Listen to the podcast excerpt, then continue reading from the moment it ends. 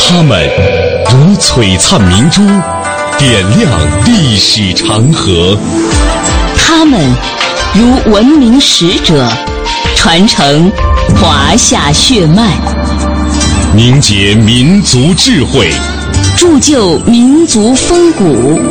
请收听《香港之声》中华人物。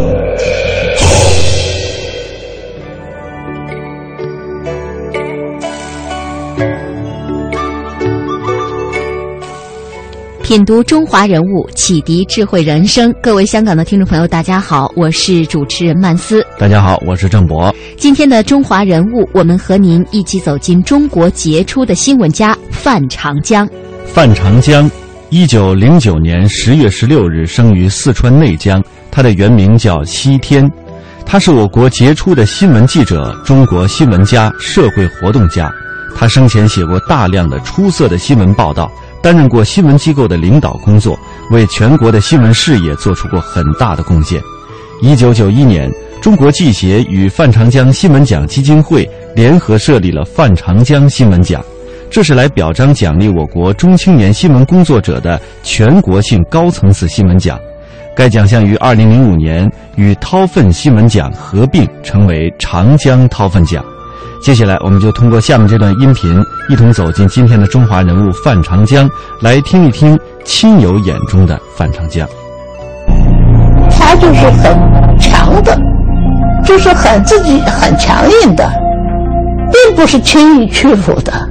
他会唱川剧，啊啊，这个呃，我们一起的时候啊，他高兴的就很唱这个川剧，这个川剧调特别高，你知道吧？尖的尖的响应了啊，特别高，啊，他这个这个笑声呢，给我的印象特别深。常常弄，这我看他眼睛都是红色啊。我特别感动的就是说，他那些发烧，他还用个湿毛巾裹住他这个脑门子在那工作。他就把他自己穿的，当时叫做克什米的，叫绒毛衫嘛，就是不是一一般的毛衣，是绒毛衫比较讲究的。就给了我。不久以后，他又把在延安时期时候波谷同志送给他的一件军大衣，外头是布的，里头是皮的，就送给我。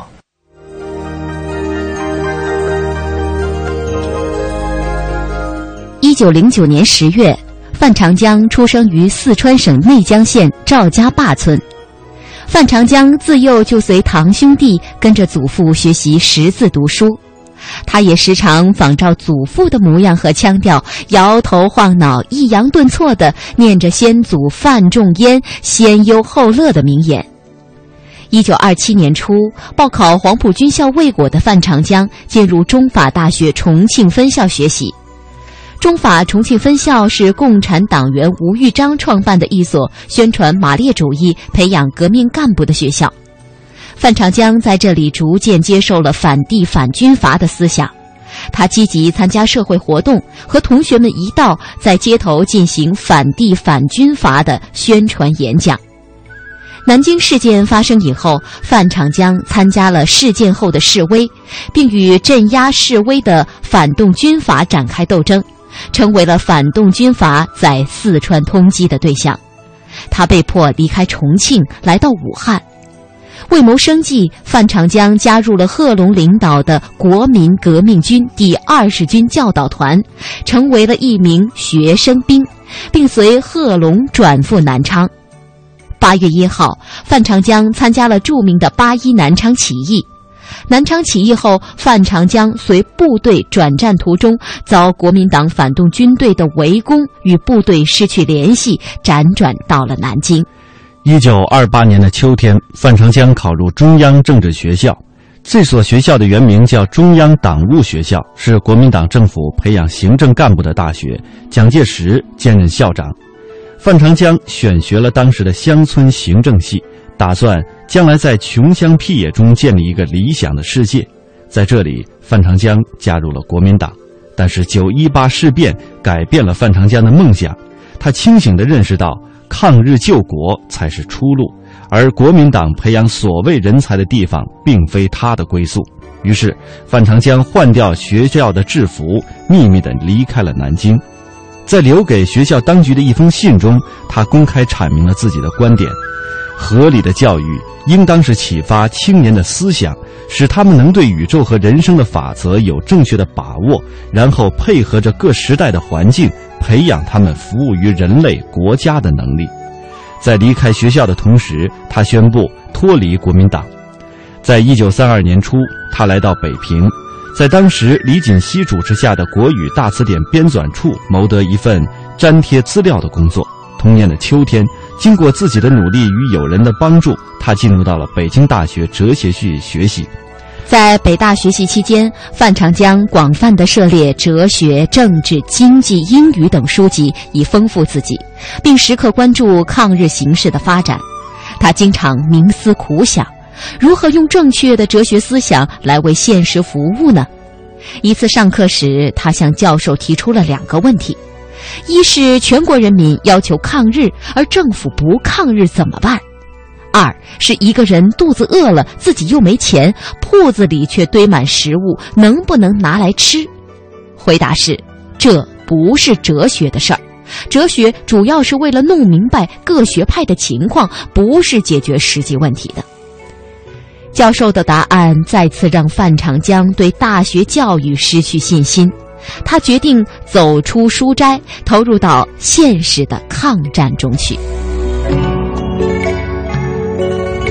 人物穿越时空，人生启迪智慧，人文润泽心灵，人性彰显力量。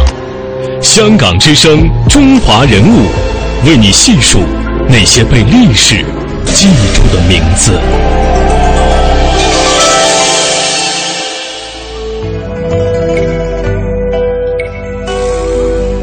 那么，范长江是如何与新闻结缘的呢？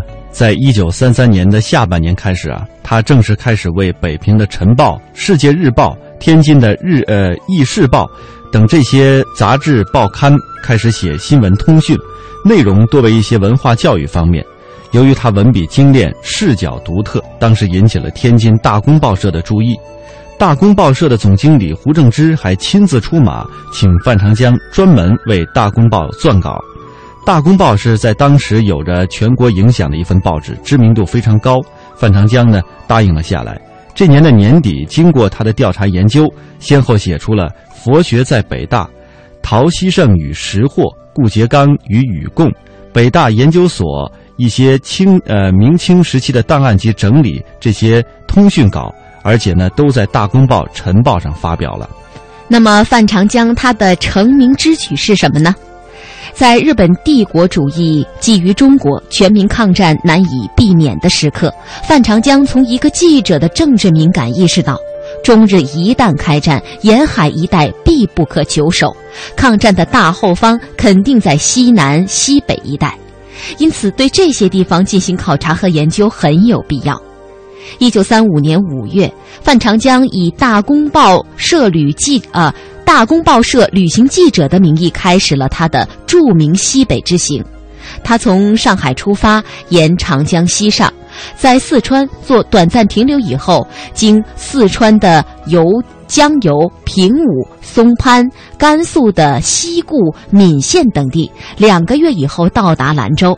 在兰州稍事休整以后，他又向西深入到敦煌、玉门、西宁，向北到临河、五原、包头等地进行采访。范长江二十五岁时，以大公报特约通讯员的身份从成都出发。经川西、陇东、祁连山、河西走廊、贺兰山到内蒙古，他走遍大半个中国，经历了长达两千多公里的跋涉。这段老途不亚于两万五千里长征。不但如此，他还采写了大量的通讯报道，真实的记录了中国西北部人民的苦难生活。一九三六年十二月，西安事变爆发，他不顾个人安危，直奔事变的中心，对周恩来进行采访。抗日战争爆发之后，范长江又冒着敌人的炮火深入战地采访，写下了大量的通讯报道。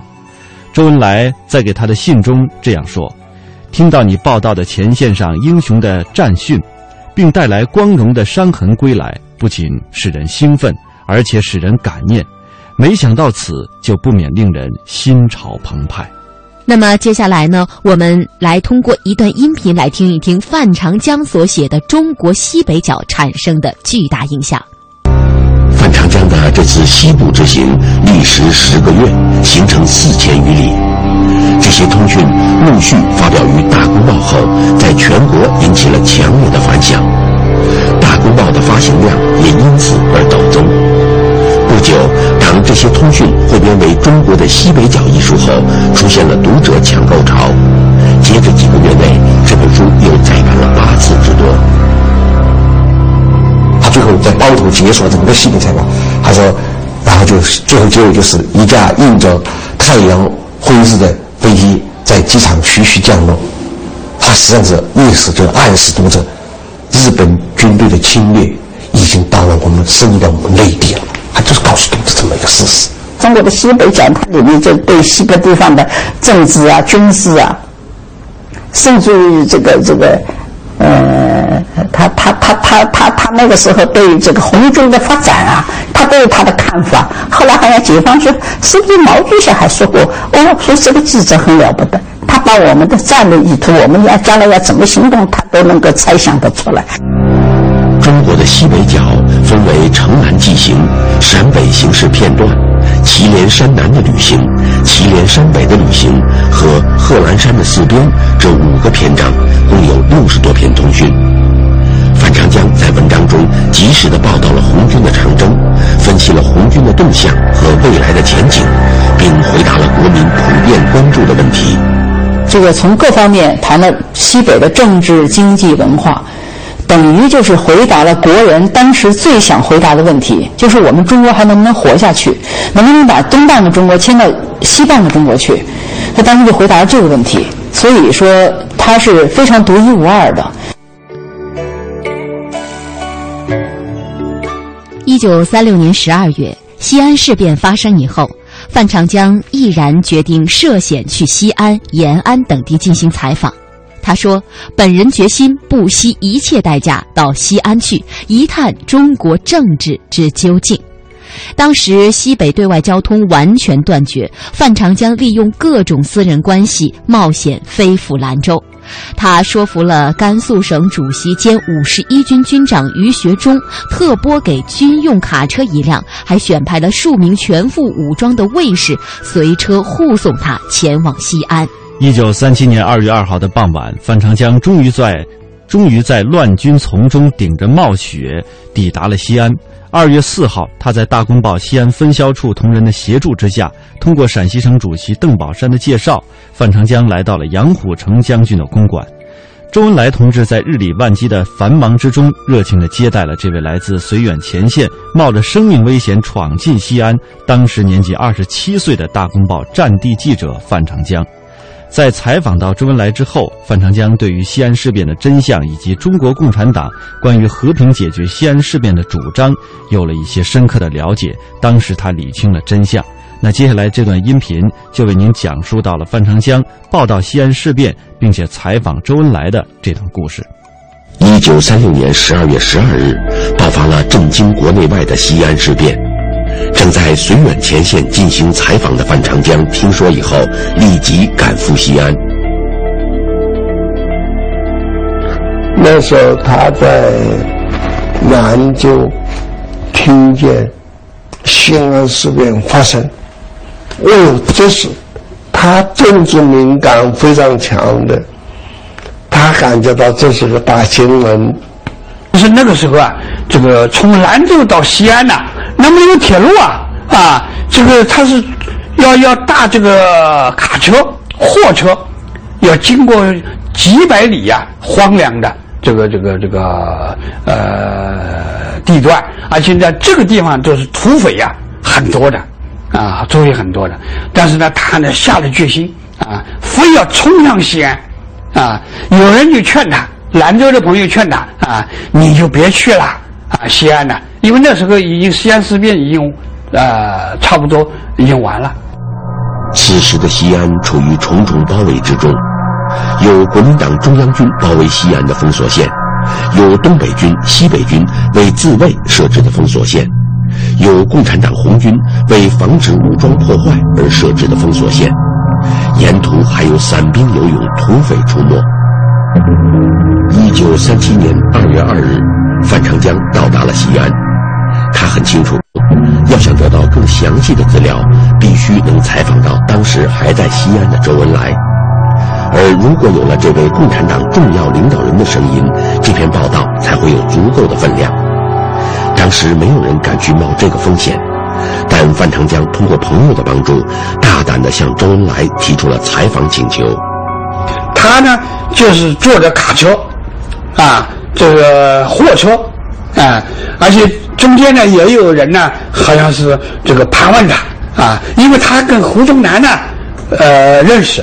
啊，采访过胡宗南是吧？啊，中央军嘛，啊，这胡胡宗南的。但是土匪不管你是中央军还是是还还是土还是什么人啊，炸牌军啊，啊，他只要认为你这个是很那个什么，就就要要要抢你啊，啊，甚至杀你的，他不怕啊。这个这个，反正是很危险啊。二月四日下午，范长江意外的接到了消息，周恩来同意接受采访。更让他吃惊的是，这位共产党最重要的领导人，居然全篇读过他写的《中国的西北角》。范长江在杨虎城公馆见到了周恩来，事情并没有到此结束。范长江决定提出更大胆的要求，在采访中，他向周恩来提出要到延安去采访毛泽东。周恩来就把整个的同蒋介石的关系啊，红军怎么撤离江西的，红军现在怎么主张的，都告诉范长江。范长江他说：“这红军伟大。”周恩来啊，对他很熟悉，尽管没见过啊，而且呢，红军里边呢。那些高级将领啊，都知道范长江这个名字，啊，因为大家都知道了，范长江是第一个向全国人民啊报道红军长征的。他认为红军将来就是要到陕北，这个不得了啊！这在当时来讲啊，就是那些这个这个军军事专家都很难想象的。但是作为一个记者，他有这个观察。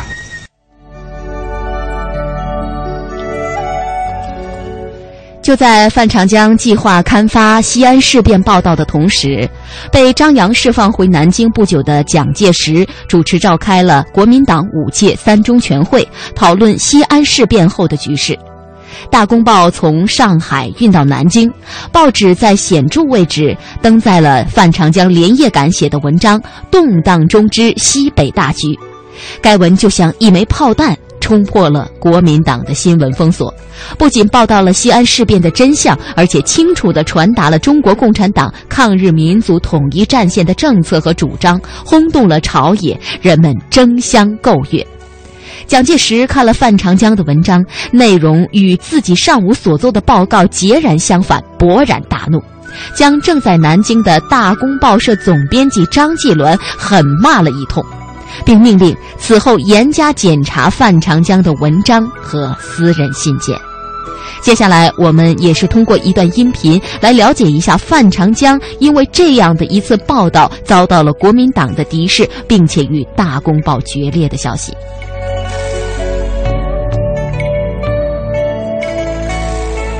因为范长江的采访内容具有很大的轰动性，二月十四日。大公报在显著位置登载了他连夜赶写的文章《动荡中之西北大局》，但是这篇文章也给范长江带来了麻烦。尽管这个国民党并不喜欢，大公报也很支持，大胆的把这个经过这个新闻检查所的同意啊，就把它发表出来了。大公报也冒了一定的风险。这个时候是比较合适的，但是后来长江要通过言论来发表宣传这个共产党这个反对国民党的一党专政的那些言论呢，觉得这个共产党这个大公报就觉得是不是还是不发表为好啊？在这篇文章里。长江详述了中国共产党抗日民族统一战线的政策和主张。蒋介石看过以后勃然大怒，命令此后对范长江的文章和私人信件要严加检查。当报纸运到延安，毛泽东看了范长江的文章后非常高兴，并亲笔写了一封信，对他的行为予以赞扬。这封信改变了范长江一生的命运。当时，为了深入了解陕北的一些情况，范长江向周恩来提出到延安去采访的请求，得到了同意。在一九三七年的二月九号，在中国共产党高级领导人博古和罗瑞卿的陪同之下，范长江到达了延安。当天下午，抗日军政大学，也就是红军大学，举行了热烈的欢迎仪式。范长江先后见到了林彪、廖承志、朱德等人。晚上，毛泽东在他的工作的窑洞里会见了范长江，就中国革命的性质、任务和当时共产党的总路线、总政策、抗日民族统一战线等问题做了精辟的分析，并且建议范长江立即回到上海，利用《大公报》的影响，宣传抗日民族统一战线的政策。范长江是除了美国记者埃德加·斯诺之外，第一个正式以新闻记者身份进入延安的人。虽然他在延安只待了一天的时间，却是深深感受到了这里火热的抗日之情。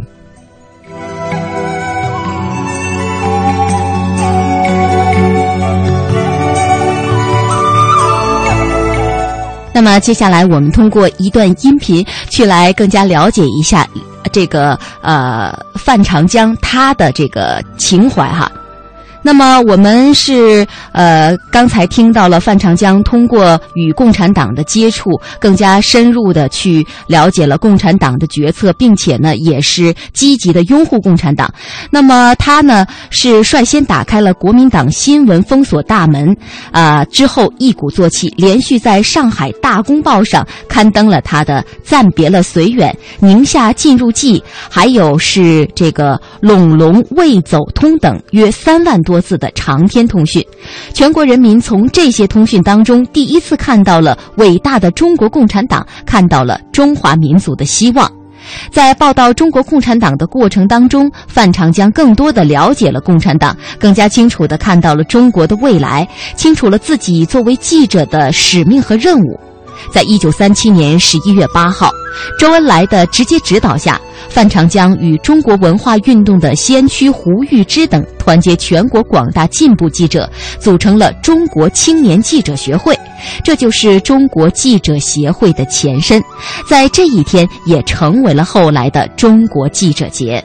直到一九四九年的一月三十一日，北平和平解放，时任新华总社总编辑的范长江带领一批新闻兵，跟随着解放军先头部队进入到了北平。奉命接管国民党在北平的各新闻单位，组建北平解放后的第一张党报《人民日报》北平版。范长江也因此成为了新中国新闻事业的奠基人和开拓者之一。在范长范长江准备出版《人民日报》北平版的时候啊，北平市委书记彭真把范长江等人叫去开会。彭真说：“市委刚刚进城，事情很多，人手不够。设想《人民日报》北平版先出对。”这个对开两版以后再出四版，范长江等人认为，国民党的华北日报还出对开四版，我们是胜利者，无论如何不能少于四版，而且两版容量太少，内容很很多不好安排。范长江还说，他愿意立即出四版的这个军令状，保证报纸不出大错误，每天只睡四个小时，完不成任务愿意接受处分。范长江，他的性格非常开朗、热情，善交朋友。他常说，做记者重要的是交朋友，而且要交各式各样的朋友，上至军政要人，下至黎民百姓，什么人都要交。朋友越多，新闻来源越多，能写出有分量的报道。从他的代表作《中国西北角》可以看出，长江的朋友无所不有。从政府的军长、军队的司令，以至土司、活佛、喇嘛、纤夫、水手等，他去采访时还尽量的帮助人家做一些力所能及的事情，并经常同被采访对象保持联系。正是这种广交朋友的气概，使他采访路子广，新闻触角多，同时代的记者几乎无人能比。那最后呢，我们也是继续通过一段音频去了解范长江，他善于利用各种的优势进行采访。那时，记者是一个相当受人尊重的职业。在采访时，范长江充分利用这个优势和各种陌生人打交道，探听有用的信息。在采访青海政治军事的实权者马步芳父子时，范长江就通过一起打麻将来接近他们，以此拉近距离，并获得了第一手资料。因为前线采访吧，有时军事方面当当局都要阻拦他们，不让他们采访，就是他们几个都没办法进去。范长江后来坐了辆车，叫他加速油门往那个里面冲，冲到那个门口以后，那个卫兵就要拦着他，就是丈夫刘世华吧。说范长江在车里把手一扬，说士兵部的，然后士士兵一下就放弃，他就进去了。他的朋友网非常广泛，国上至国民党高官，他可以免费坐人家军部的飞机。那个中共的领导人方面，他结交了周恩来，周恩来把他介绍给毛泽东。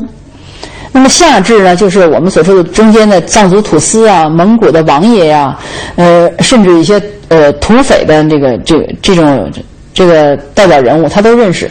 那么最下层呢，还有比如说我们叫贩夫走卒啊，呃，流亡学生，啊，乞丐，呃，他在救助别人的时候，他都在采访，所以他有非常呃好的这个记者的交往素质。人物穿越时空，人生启迪智慧，人文润泽心灵，人性。彰显力量。